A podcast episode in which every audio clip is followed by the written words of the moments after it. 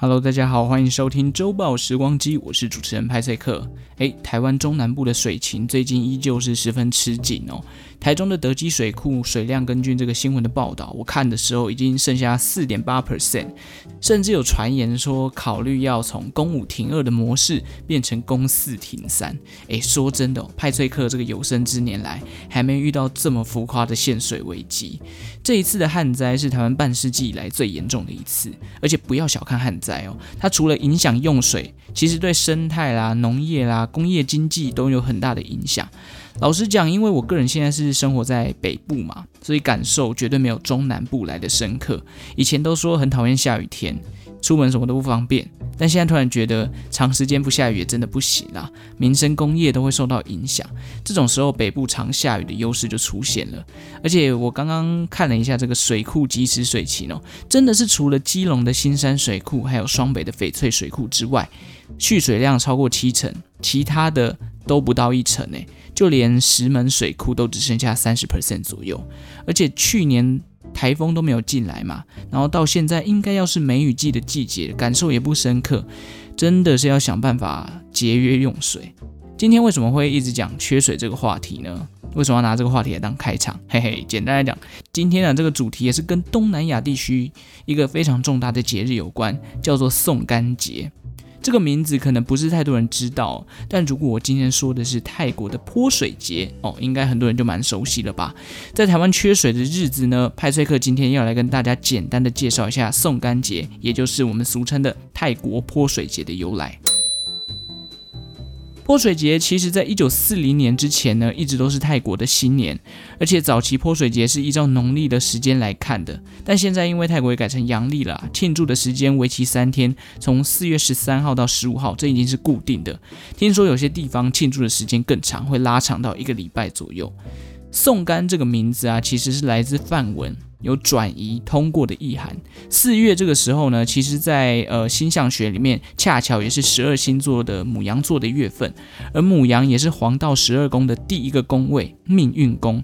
在早期东南亚地区，很多的日历的新年也很重视所谓的天体的运转，同时也被认为跟黄道十二宫有点关系。那太阳走进母羊宫，也就是大约春分时节，白天跟黑夜一样长。因此呢，这样的一个行为在泰国的文化当中呢，这一天就被认定为循环的开始。顺带一提哦，在星座里面，第一个星座不是一月的摩羯座，而是三月底四月的母羊哦。这个是冷知识的补充啊，虽然应该蛮多人知道，有在关注星座的应该都知道。根据我自己以前有接触过一点点的塔罗牌，通常这个母羊宫啊。我们在塔罗牌算流年的时候呢，会把它拿来当做命运宫，就是算出来这一张这个牌阵里面跟母羊宫有关的，通常算出来就是代表掌管自身的命运啦、身体状况啦、外表啦等等的。而泼水节的时间呢，刚好就是接近太阳即将从母羊离开到金牛的时刻，这个时期呢，也象征着所谓泰国传统新年的开端。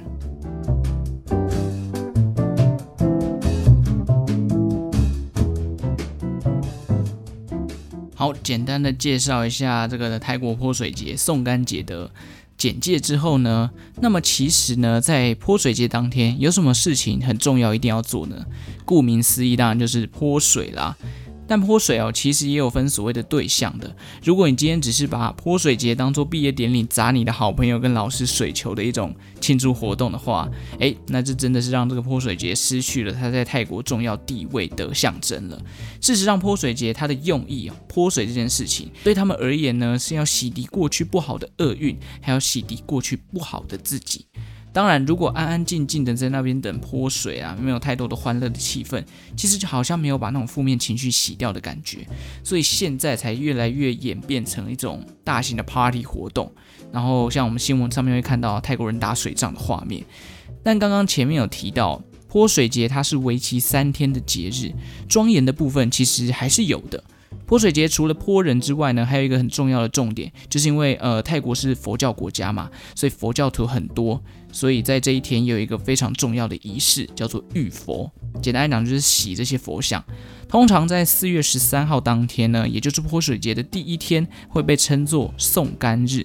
家家户户都会很认真的进行大扫除，有点类似我们呃农历新年除夕夜大扫除啊、丢垃圾啊、丢家具的一波的这种概念。清除多余老旧的物品啊，简单来讲就是这样。除此之外呢，有一些佛寺啊，信徒也会在这一天选择去礼佛，或者是刚刚前面讲到的浴佛。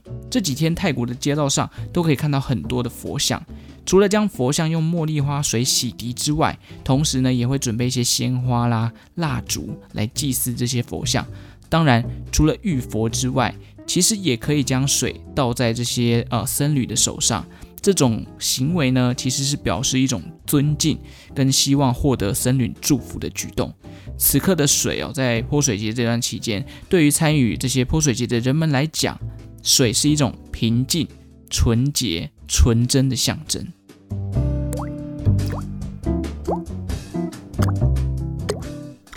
那除了水之外呢，泼水节还有一个堆沙塔的仪式，通常会在第二天举行。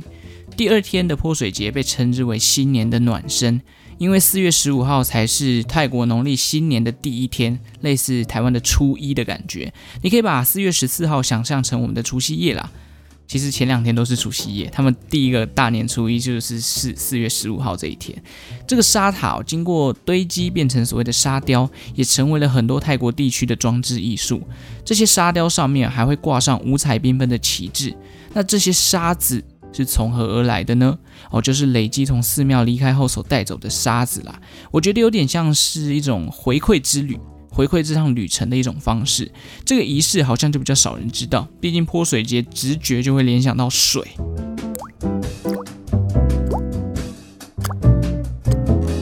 好，那是四月十四号的一个活动，堆沙塔的仪式。到了四月十五号呢，泼水节的第三天，也就是泰国农历新年的第一天。这一天好像在泰文叫做 one panya one，我不知道我念的对不对，泰文我不会念。但是人们通常在四月十五号这一天也会去参观当地的庙宇，有点像我们初一走春呢。我觉得真的很像，那就会走春的过程呢，会跟这些僧侣们提供一些食物跟衣服，然后为他们祈祷，同时也为自己祈祷，以此开始一天的生活。那这些信徒呢，除了参加这些仪式之外呢，这些仪式还会为新年带来一些好运，这是他们所坚信的一个文化跟习俗。那泼水节还有一样东西是绝对不可以少的，就是所谓的花环，它可以帮节日增添一些芬芳和美丽的气息。但主要的重点呢，就是透过制作这些花环，然后给予年长的亲戚一些尊重啦、爱意啦，表达自己对于对方的喜爱，这样子。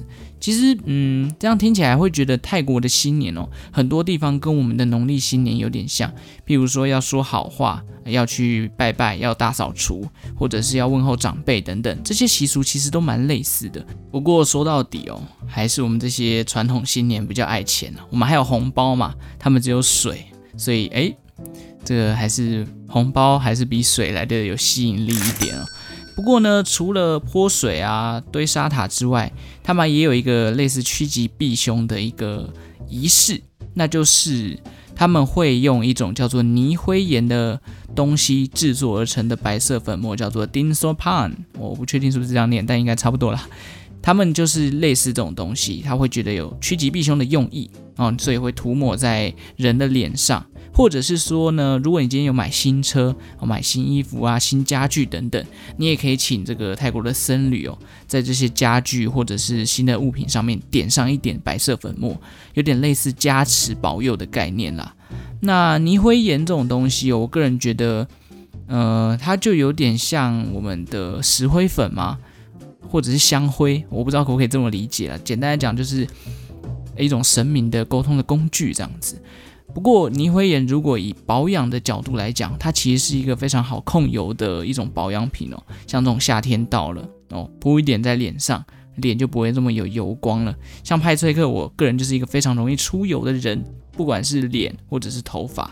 上三个月吧，我才刚把我的头发烫卷，结果上个礼拜我就受不了，把它全部剪掉。哇，真的太热了，那个清明节三十几度，我真的受不了。结果我剪完当天哦。这个天气直接骤降到二十度，瞬间觉得，哦靠，我干嘛剪？怎么变这么冷？不过我真的觉得男生烫头发不太划算啊。就像我个人没有什么意志力，然后又是所谓的细软发，只要夏天一到，我那头发就一条一条，看起来超油超难看的。所以，嗯，可能我天生只适合短发吧。虽然我有留长发蓄胡的梦想，但似乎我身边没有任何人支持我做这项决定。那好吧，没关系，我们回到泼水节上面。关于打泼水节的水仗这件事情哦，其实它还有一些习俗存在的。打水仗，你以为就是要穿泳装或者是吊嘎那种简单清凉的风格的话，那你就没有机会获得泼水节先生或者是泼水节小姐的称号了。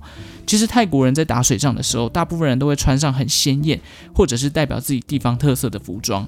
因为重点就是要当选这个先生小姐嘛，而且活动进行的过程当中呢，这个后面会有大型的水车提供你源源不绝的弹药，而且会播音乐帮你炒热气氛。不然如果大家都很沉默，这个水仗会打不起来嘛。如果啊。如果你有那种兴趣，就是喜欢在路上乱泼人家水，或者你想要被人家泼水的话，强烈建议四月十三号到十五号之间，你可以去体验看看泰国的泼水节。反正就算你不喜欢被人家泼水，你在这段期间内只要到泰国，很有机会都会被波及到。我在收集这么多资料的时候，看到一个非常有趣的现象，不管是国外还是国内的。呃，讲这件事情的文章都有提到一点，就是强烈建议这段期间去泰国玩不要骑摩托车，因为地板上面都很湿滑，很容易这个勒残啊，或是什么的，就用走路的就好了。不然，哎，去个泰国勒残也是蛮惨的。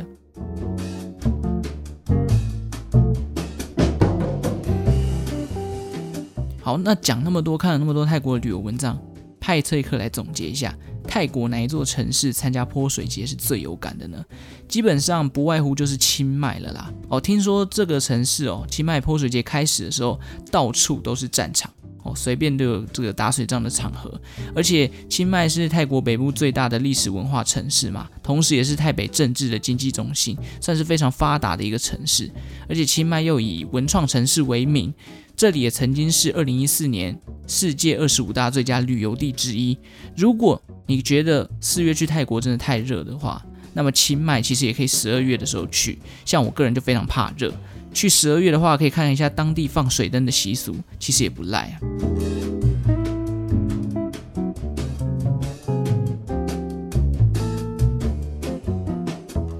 其实我在大学曾经毕业旅行的时候有要去泰国，我有一群很好的朋友，那时候选择要去泰国自由行。那很不幸的是那时候呢，哦，规划出来的时间啊，跟我上班的这个工读时间乔不开，所以我最后只好眼睁睁看他们去玩，然后我就没有这个机会去泰国体验一下当地的呃文化或者是美食了。老实说，现在讲起来，我自己好像也不会太遗憾呢。为什么呢？哦，这就是要攸关于他们去的这些行程哦。因为我那群朋友去泰国玩之后呢，听说有一半的时间都在落赛，就是可能吃到不干净的，或者是因为吃那种小吃摊吧，然后可能就细菌太多。而且我个人真的肠胃非常的不好。我记得我有一次这个大学的时候吃这个泰式餐厅哦，吃到吃完之后我就觉得哦，肚子很痛很闷。我想说应该是因为吃到酸辣的东西，所以很正常。但是到半夜呢，真的受不了，痛到不行，我还发烧。后来我就去挂急诊，这个真的是超级悲惨的经验。吃个酸辣泰式的料理，然后我就得了肠胃型的感冒。虽然也不知道到底是跟那个有关系还是没有啦，总之就是又留下了一层阴影。所以东南亚地区的旅游，我个人觉得我还是比较适合凉爽的时候去。比起泼水节，我可能水灯哦，放水灯可能会比较适合我吧。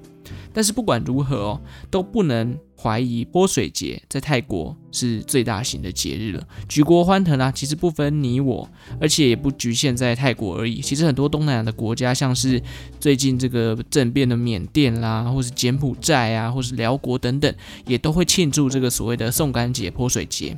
台湾其实也有一些东南亚民族哦，因为移民到了台湾哦，这个所谓的新住民嘛，他们自己也会成立一个组织，节日到的时候也会举办类似泼水节的活动。不过不知道今年会不会办啊？因为台湾今年这个缺水的状况蛮严重的嘛，而且某一年哦，泰国也有出现过干旱，那那一年的好像是二零一四年吧，我有点忘记了。那时候查到的资料，他们三天的泼水节哦，也就被缩短成为一天了。其实水资源，不管是刚刚前面提到的工业、农业社会，诶，在文化习俗上面也是一个非常重要的媒介了。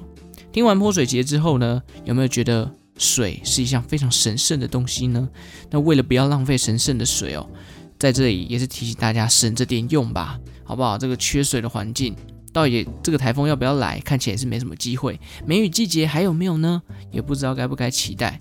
反正节约用水是当务之急啦。好，感谢大家今天的收听哦，也欢迎订阅派翠克的周报时光机频道，或者是将本集的内容分享给想要知道泼水节简介的人。我是派翠克，周报时光机，我们下次再见喽，拜拜。